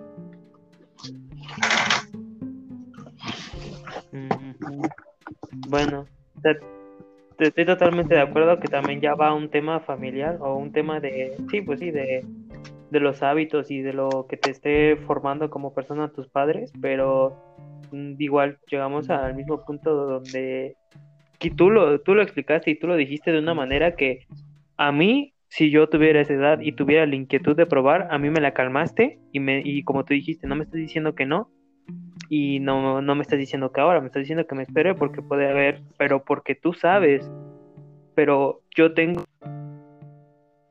la mayoría me imagino que son familias de mente cerrada y si yo llego y le digo a mi papá eso es que, me va a decir, ¿no? O sea, volvemos al mismo punto de, del inicio de todo esto. Va, va, va, a salir con que no, pues quieres terminar en la calle y no sé qué. Y ahora vuelvo, o sea, con esto lo ligo al punto que tú me mencionas de las actitudes y todo eso. La mayoría de personas que sale fumando marihuana en sus videos es gente que, como tú dices, ya tiene una carrera, una carrera musical me refiero. Y quieras o no, por ser, eh, por ser quienes son, presumen de mucho dinero y de alguna manera tú como niño ligas las cosas una con otra y piensas que por fumar vas a ser cool y a lo mejor vas a llegar a ser igual que esas personas, que también está mal, pero no tienes a alguien que te esté diciendo, ¿sabes qué? Ah, pon los pies en la tierra, la cosa es así y así, como tú lo explicaste, porque volvemos a lo mismo, la mayoría de familias son familias de mente cerrada, entonces es que es, también es, eh, por ahí va el problema que yo me refiero con la exhibición de la marihuana de esa manera, que no tengo nada en contra, pero me refiero a lo que puede llegar a provocar. Sí, estoy de acuerdo con, contigo al 100% y no tengo nada más que decir que, pues sí, es la sociedad la que juzga al consumidor de esa manera, ya que yo solo conozco a tres personas. Tres personas que tienen un trabajo que ante la sociedad es, honrado, ¿no? Uno es cardiólogo, otro sigue estudiando para medicina, para doctor. De hecho, con los dos eh, trabajos, son compañeros de trabajo. Y eh, la otra persona tiene, no, no recuerdo qué estudió, pero trabaja en Mave, en el, en el corporativo de Mave en Monterrey. Y esas tres personas, su consumo es, o sea, es frecuente, sí es frecuente, pero es por debajo del agua. Muy pocas personas saben que consumen y no, ellos nunca te van a decir que consumen y su imagen es intacta y tú nunca pensarías que fuman cannabis hasta que ellos te digan. ¿Y por qué ellos no te no dicen abiertamente como un fumador de tabaco? Ah, sí, yo fumo, ¿quieres un tabaco? Ah, vamos a fumar. Por la sociedad que los va a juzgar. O sea, si, si, el, si mi compañero que está estudiando para ser doctor en este momento llega a decir que consume marihuana, lo despiden. Bueno, aparte de que trabajamos en una, en, gobierno, ¿no? Pongamos el, el, de Monterrey, ¿no? El que trabaja en MAVE. llega a decir algo, puede que lo despidan, puede que no. Sin embargo, sus amigos que están en contra de, de la marihuana, que, no saben que él fuma, le van a dejar de hablar, le, van a hacer el feo, lo van a dejar de invitar a fiestas. ¿Y cómo lo sé? Porque eso me pasó a mí cuando yo empecé a, consumir marihuana y lo dije abiertamente, abiertamente. Hoy actualmente muchos de mis primos ya no los dejan salir conmigo o, o que yo los visite por lo mismo, porque soy consumidor de marihuana y, a sus papás les da miedo que yo llegue y les diga, sobre, vamos a fumarnos un porro. Obviamente yo eso nunca lo voy a hacer y, y pues ahí está el tabú, ¿no?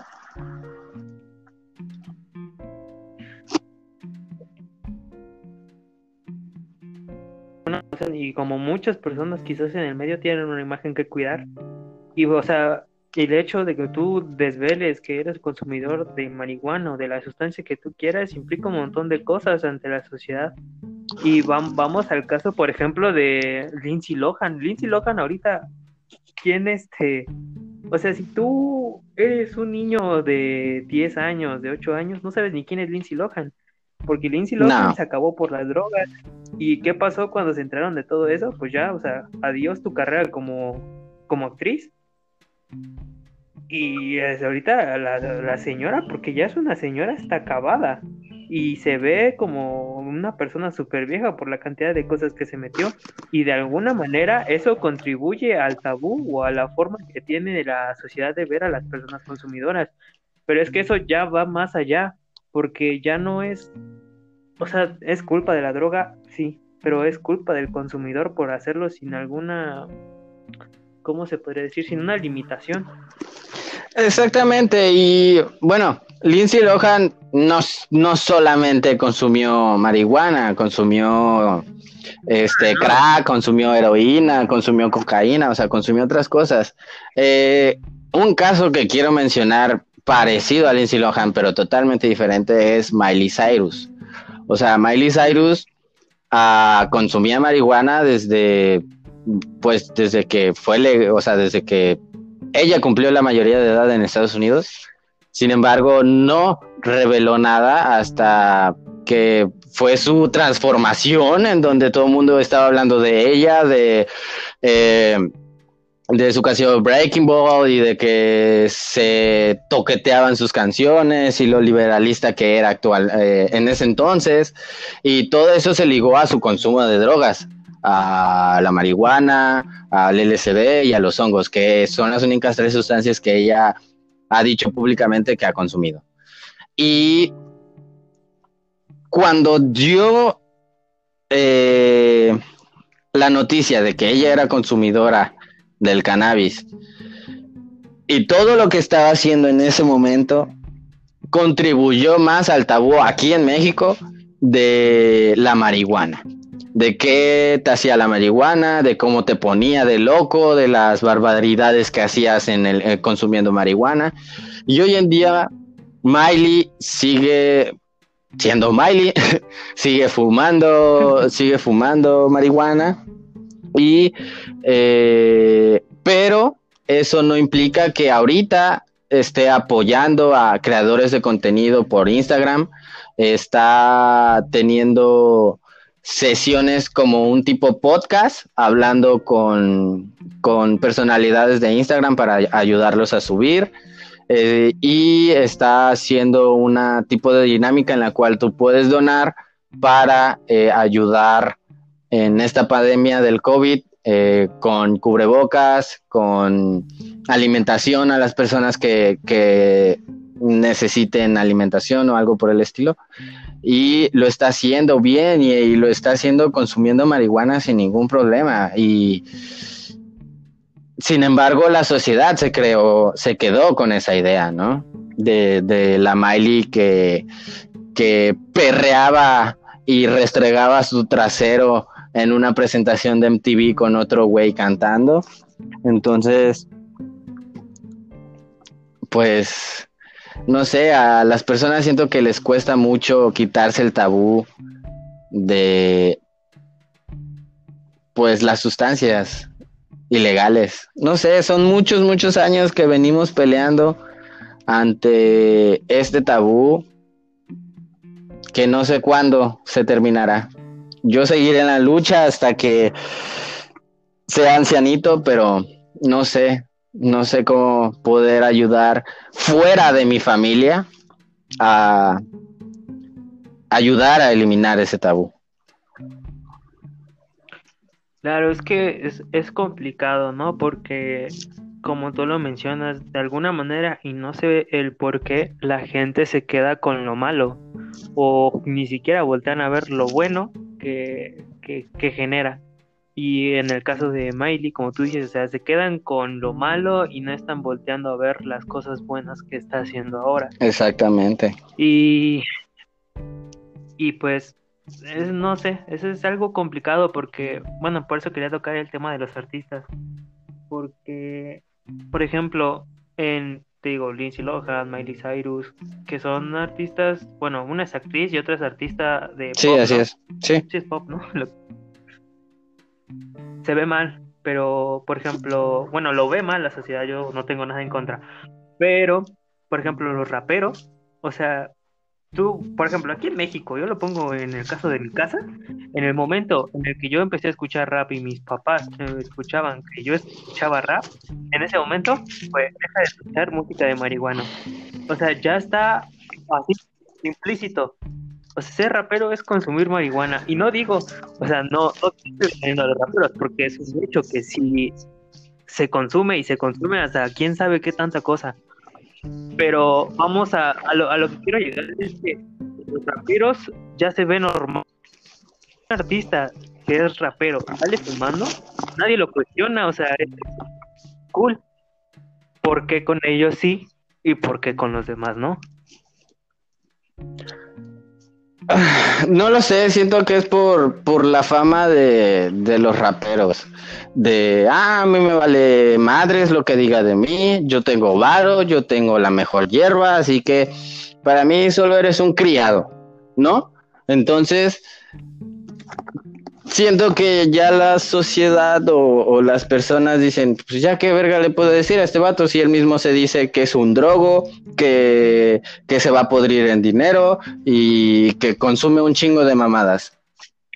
¿Qué, qué, qué le puedes decir a esas personas? Siento yo, ¿no? Y, y este, y siento que es la cultura, ya no más de, bueno, es que también en los freestyles fuman, ¿no? Y también se tiene esa mentalidad. Sin embargo,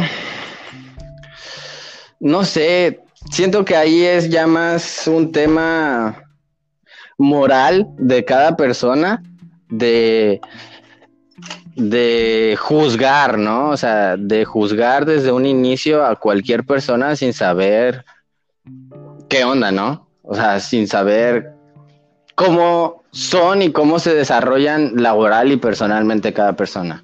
Siento que ahí es, mm, ya no es un tema más de drogas, de qué consumes o qué no, porque incluso consumidores mismos lo, hacemos. Por ejemplo, yo cuando empezaba a, a fumar cannabis, yo veía mal a los que se metían coca.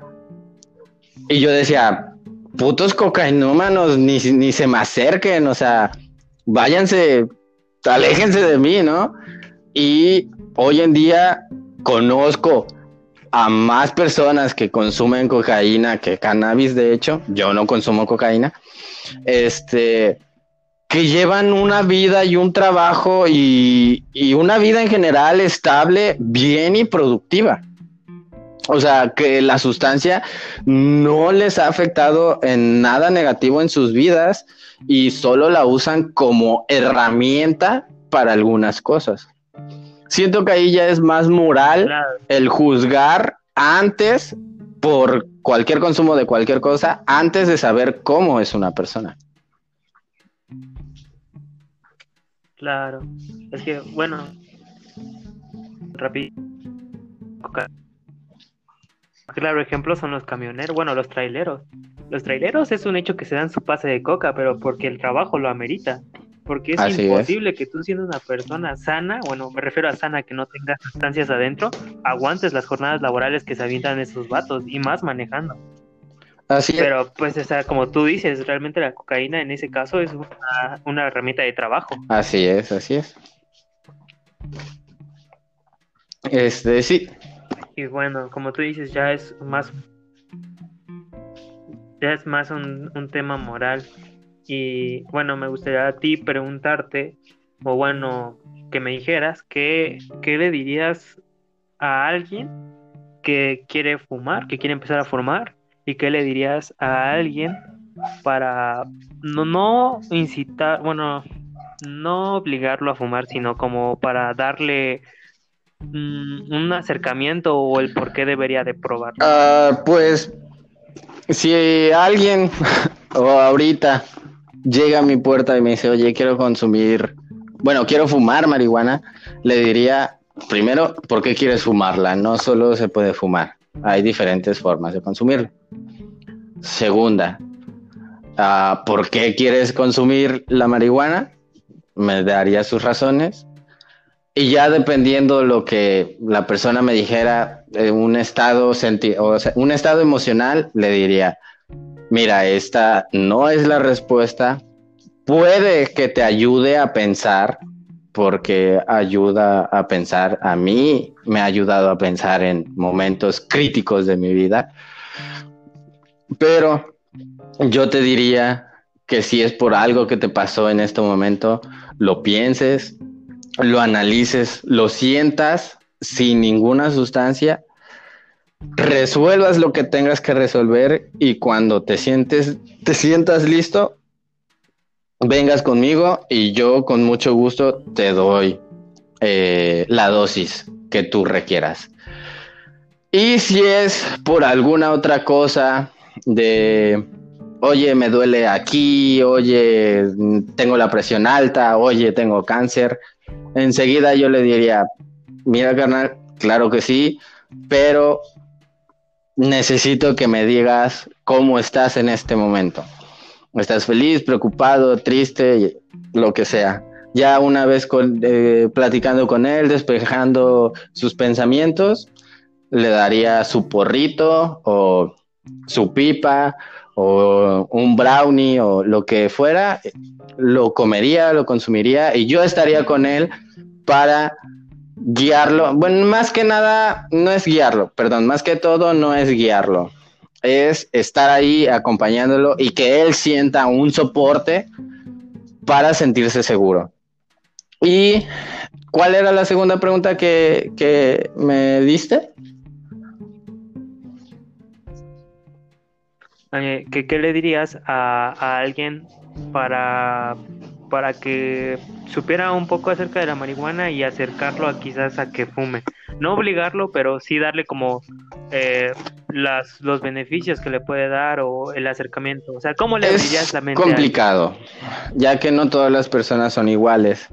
Y en mi vida de estos 20 años, la persona con la que más me ha costado abrir su mente ante el consumo de la marihuana ha sido mi madre. Y es tu tía, tú la conoces. Y con ella, cuando yo vivía en su casa, nunca pude quitarle la idea errónea de que la marihuana era mala, de que la marihuana me iba a dejar debajo de un puente, de que la marihuana me iba a matar incluso, de que iba a robar y a violar por la marihuana. Nunca pude y tuvimos peleas fuertes, muy fuertes y malas. Y lo que yo opté fue salirme de ahí para sentirme yo, para ser libre y para demostrarle a mi mamá que el consumo de la marihuana no es lo que ella pensaba. Fue una decisión muy radical y fuerte y yo sé que muchos, o si no el 95% de nuestros oyentes, no la llevará a cabo porque es difícil dar ese paso y más si eres joven a los 18 años. Eh, pero lo di y cuando mi mamá se dio cuenta que yo empecé a, que conseguí un trabajo, empecé a trabajar, que me empecé a hacer de mis propias cosas, de una tele, de que pagaba renta, luz, agua, de que era responsable de comprar el gas, comprar la despensa, se fue dando cuenta, no lo aceptaba, no aceptaba que yo siguiera fumando marihuana, que que yo estuviera fuera de su casa, sin embargo, empezó a entender que todo lo que yo le decía, que yo iba a lograr cosas aún consumiendo marihuana, era cierto. Y lo que más me ayudó en, en esta lucha en la mente de mi mamá fue que las noticias empezaron a dar datos de, la marihuana, de los beneficios de que baja el azúcar, la baja la presión arterial, reduce las células cancerígenas, antidepresivo natural y muchas, muchas otras más. Ella me empezó a preguntar a mí, en vez de ir y leer miles y miles de informes falsos que le llegaban de que ella leía en internet de me fumé 50 porros y no desperté en un mes o el cannabis hizo que mi hijo tuviera gonorrea, un ejemplo, ¿no? Me estoy inventando cosas. Y en, en las noticias empezaron a desmentir eso y ella llegó conmigo a decirme, oye hijo, ¿qué hace el cannabis en tu cuerpo? Y cuando ella se abrió a esa respuesta, a preguntarme, yo me sentí muy feliz. La volteé a ver y le dije, mamá, esto es muy largo, tienes tiempo, te lo cuento. Y ya le empecé a contar y ella me dijo, ¿desde cuándo lo consumes? ¿Cómo lo consumes? ¿Con quién lo compras? Y empezamos a platicar poco a poco, se dio. Y, y sí. Fue día con día estarle diciendo, mira mamá, estos son los beneficios de la marihuana, mira mamá, esto, nuestro abuelo tiene Parkinson o principio de Parkinson, ya lo sabemos los dos. Y cuando yo vi eso le dije a mi mamá, oye mamá, mira, habla con mi abuelo, dile que que no que fume, sino que tome gotas de cannabis, eso le va a ayudar a sus espasmos del Parkinson. Este, porque ya se ve muy mal, ni siquiera lo va a poner pacheco ni loco. Mi abuelo va a estar bien, tranquilo. Mi abuelo ni siquiera sale de su casa.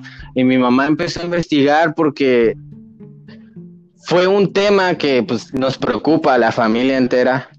Y y fue y es una persona que quiere muchísimo a mi mamá y fue un tema que le, que le importó por la salud de una persona que ella en verdad ama. Y a partir de ahí ella empezó a investigar sola sobre aceites o ungüentos de cannabis que pudieran ayudar a nuestro abuelo. Y ahí fue poco a poco donde mi mamá se empezó a dar la oportunidad de abrir su mente ante el cannabis. No tengo una respuesta para decirle a, no sé, a tu papá o a tu novia o a tu hermana, yo soy consumidor de cannabis y abrirles la mente. No. Lo único que te puedo decir es, la mayor arma que tú tienes es el ejemplo. Yo le puse de ejemplo a mi mamá mi propia vida, cómo he salido adelante. No, no, tal vez no tan exitoso como ella quiera, tener los lujos que ella quiera, pero tengo una casa, tengo mis cosas, tengo todo. Y se lo puse en la cara.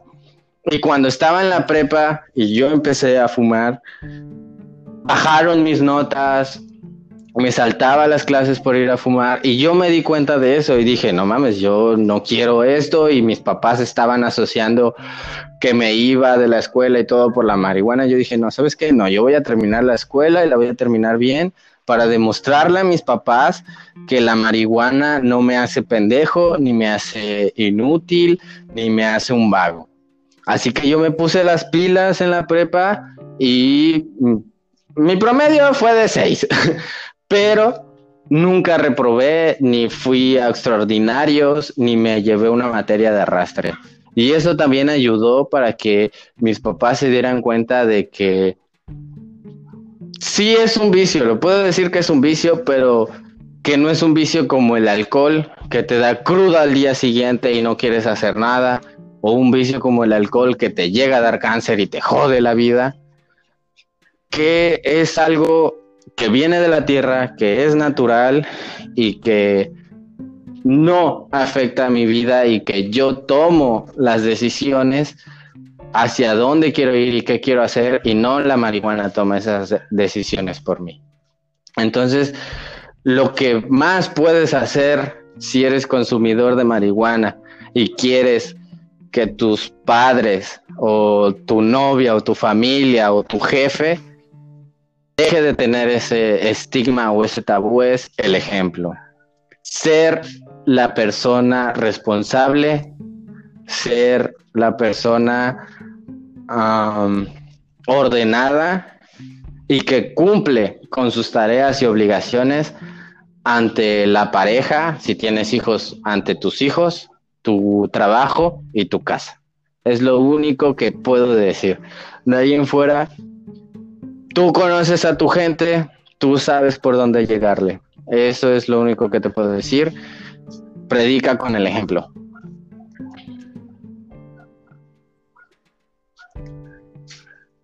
Muy, muy, buena respuesta, la verdad. Y bueno, ya para terminar, me gustaría que dieras una conclusión acerca del tema, ¿Quieres tú que es un poco algún tema que no, no te tocó? Pues. O simplemente tu conclusión respecto a esto. Primero que todo, gracias por invitarme a tu programa, a tu podcast. Espero que triunfes y que esto siga creciendo. Realmente siento que es un buen proyecto, un gran proyecto. Gracias por esta oportunidad y compartir mis, mis experiencias. Y lo que puedo decir es que la marihuana es legal, es legal, es ilegal. la marihuana es ilegal, viene de la tierra, es natural. ¿Por qué es ilegal? Cuestiónate eso. Es como si tú fueras a un campo y ves un árbol de manzanas y la arrancas y te dicen, es que esa manzana es ilegal. ¿Pero por qué? Ah, pues porque te ponen pacheco. Pero es natural, arranqué de un árbol. Simón, pero es ilegal porque yo digo que sea ilegal. Pero es natural. Nah, no me importa que sea ilegal. ¿Por qué es ilegal? Cuestiónate esa pregunta. Primera. La segunda, investiga. Sea lo que sea que quieras consumir o quieras hacer o quieras aprender, investiga todo hasta el último rastro. Y si hay algo en la investigación que estás haciendo que no entiendes, investigala también. Si no, vas a estar haciendo o investigando algo a lo tonto. Y ya para finalizar, solo quiero decir una frase que es, consumas lo que consumas, no te lo metas a lo tonto, investiga. Eso sería lo último que quisiera agregar. gracias, muchas gracias por invitarme. Y espero que no sea la, única ocasión a que me invites. Eh, espero que tengamos algunos otros temas de que hablar. Y pues nos vemos para la próxima.